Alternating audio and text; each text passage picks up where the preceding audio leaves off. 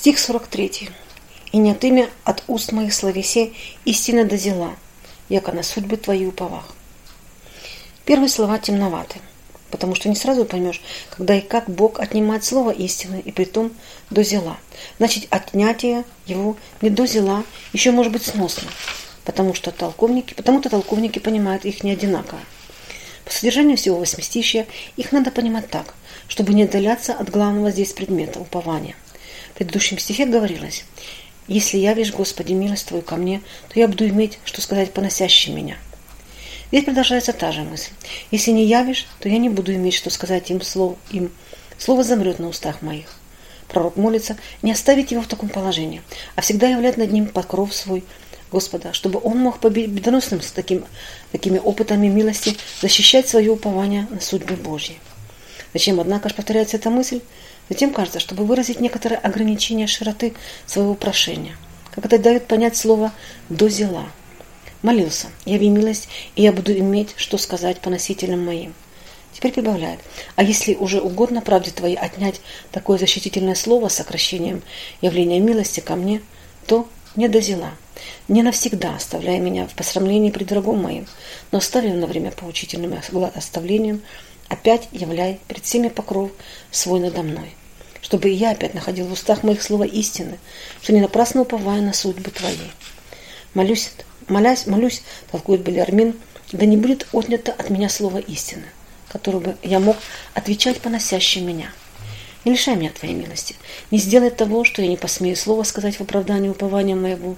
Не заключи таким образом уст, исповедующих Тебе, возвещающих надежду на обетование Твои.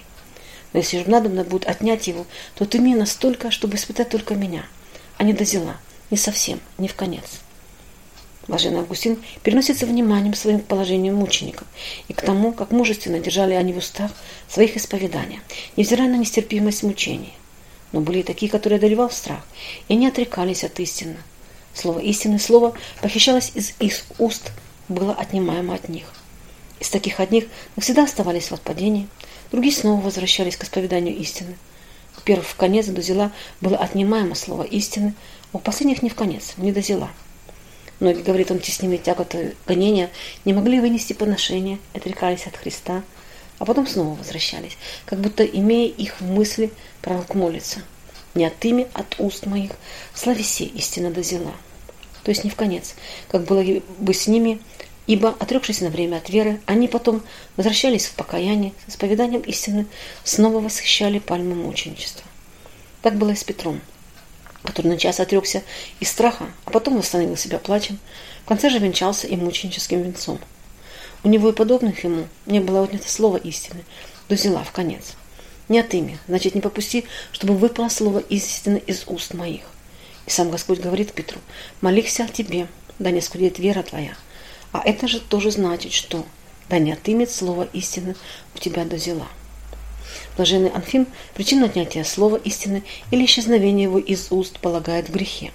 Пока нет явного греха, истина возвращается смело, а когда впадешь в грех, то уже совестно становится возвещать истину устами, не оправдывая ее делами и жизнью. Бог не отнимает слова прямым воздействием, но попускает падение за гордость, которыми связывается язык. Кто впадает в какой-либо грех, говорит он, тому возымлется слово истина не только из уст, но и из сердца.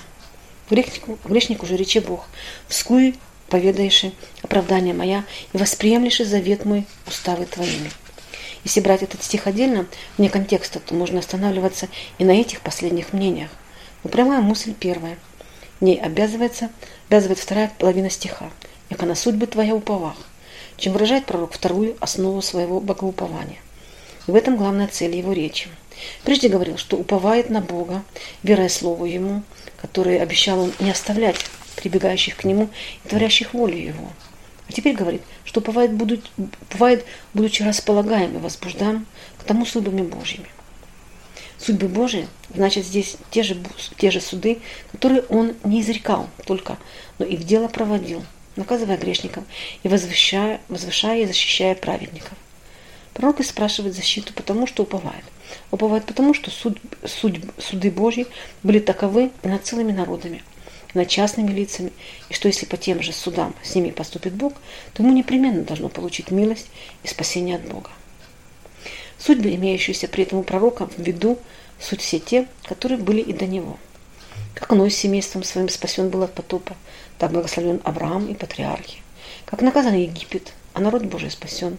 Как народ этот введен был в землю обетованную, среди милости и караний, так он поселен в земле обетованной, и как потом то предаваем был, то забвение Бога, то за забвение Бога, рабство сильным соседом, то снова избавляем, когда, покаявшись, обращался к Богу.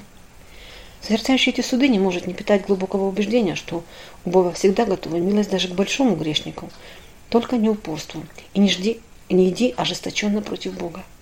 Созерцание этих судов было постоянно занятием пророка, и он мог говорить, яко все судьбы его предо мною.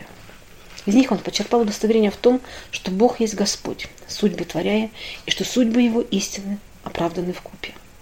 Посему, всецело предаваясь Богу, он исповедует, от лица твоего судьба моя изыдет. Если перевести речь пророка по-нашему, то выйдет, что упование на судьбы Божьи – то же, что упование на промыслительное попечение о нас.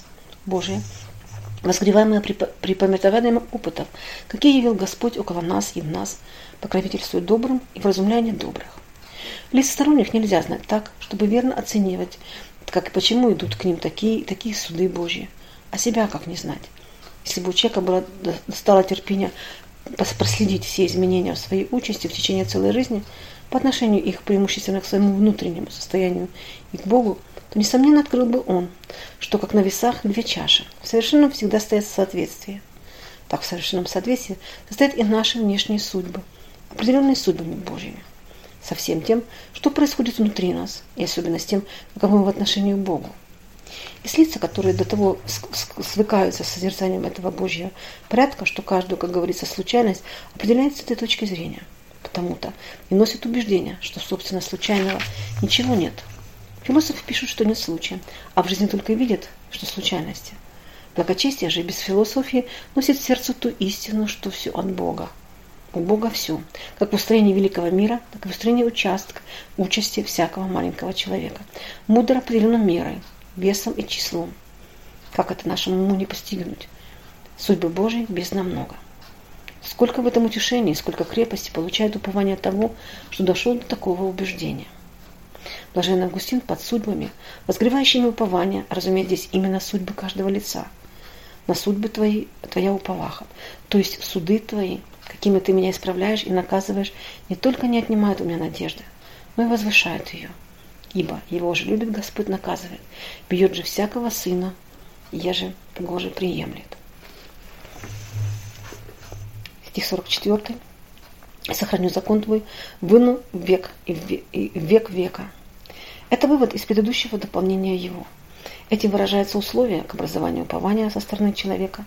Со стороны Бога оно образуется вера, непреложное Слово Божие или Божьих обетований и размышлением о судьбах Божьих явленных над целыми народами, или над частными лицами, преимущественно же над самим тем, кто ищет возгревать в себе упование. А со стороны человека решимость входить в волю Божью, и особенно самым хранением закона Божия. Это последнее условие столь важно, что без него и первые два не в силах что-либо дать в деле образования упования. Пророк знал необходимость его и выразил по этому решение в своем настоящем стихе. Пред сим созерцал он суды Божьи и, конечно, не мог не видеть, что всем им одна надпись. Всякая милость – это богобоязненным ревнителям об исполнении закона. И всякая кара – это нечестивым, не боящимся Бога, не брегущим о Его законе. Вот и постановляет для себя, сам себя изрекать пред Богом такое правило. Когда так, то буду хранить заповеди Твои всегда и во всем, и всей жизни, и в вечности.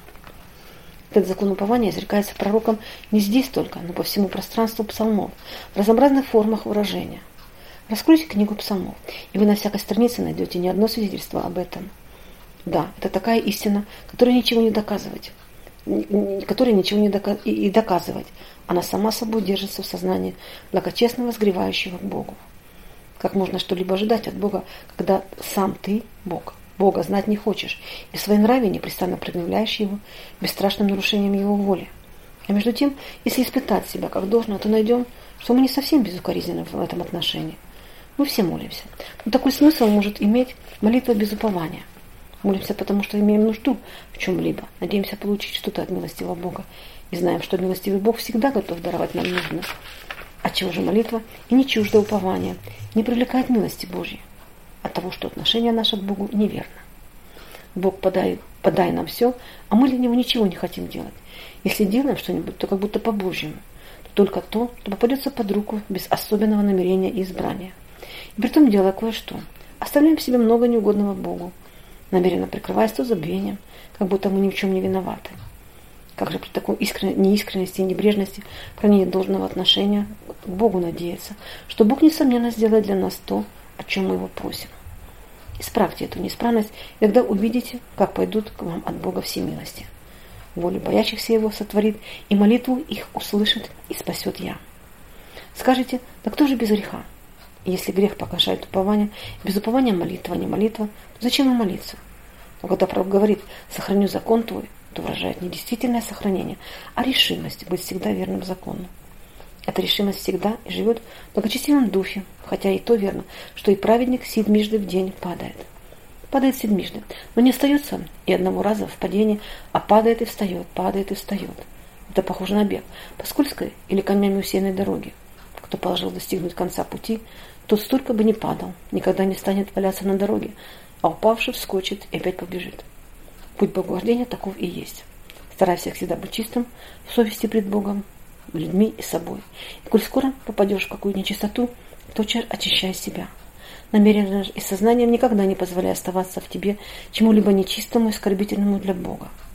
Старайся так, старайся так, будешь в таком же положении, в каком находился и пророк, когда говорил «сохраню закон твой». И будешь иметь дерзновение в молитве, которое будет свидетельствовать несомненным упованием получить то, чего ты им ищешь и просишь. Смотрите, как широка и всеблемущая решимость пророка хранить закон Божий. Выну, говорит, век и век века. Выну. Во всем, во всех случаях жизни, и в важных, и неважных. Век, пока буду жить в веке всем. Век века вечности. Святой Амвросий говорит, что пророк ни одного момента жизни не оставляет небрежения, а ревнует переисполнить и пропитать всю ее законом. И, и, и в писанство детства, и отрочество по дисциплиной юности, и зрелости мужа и старца обещает не приступать к пределам, положенных каждому возрасту. Ведь и душа имеет свои возрасты, в котором выстекает к зрелости, и как говорит, может говорить «течение скончах». Полный возраст души, возраст старости душевной, есть житие нескверно. Итак, выну, выну хранит закон тот, кто и, возраст, э, кто и в возрастах, телесах и в степенях преуспеяния душевного не позволяет себе уклониться от закона. Святой Иларий, высказав подобную же мысль, обозревает затем вне все области бытия и всюду видит свои законы. Стало быть, если будущая жизнь, она есть несомненно, то и там будет свой закон. Конца жизни своей не видит пророк, вера его не ограничивается веком сим, верность своя простирает, простирает он бесконечность.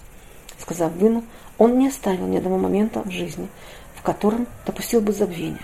А когда прибавил век века, то восходил, восходил к сохранению вечного закона, которого здешний есть только тень, и который вступит в силу тогда, когда вечность преемственно заступит место века сего. Загробной жизни есть закон для отшедших отсюда душ, по которому ни одна из другой разделяется пропастью великой, как дает разуметь Господь в притче о богатом Лазаре. По воскресенье будет для воскресших закон, по которому они, как звезда от звезды, будут разниться в славе. Есть законы для ангелов, по которым одни непрестанными глазы восхваляют Бога, другие же предстоят невидимому Богу в луком молчании. Ангелы же детей выну видят лице Отца Небесного. Таким образом, зная, что есть вечные законы, пророк обещает и предрасполагает себя хранить их, полагая сохранять в веке всем и те, которые суть только тень их. Блаженный Феодорит и Августин объясняют, как это будет совершаться в будущем веке. Первый пишет, словами «век века» пророк дал разуметь будущую жизнь, в которой всем дано будет чисто и полное хранение законов Божьих.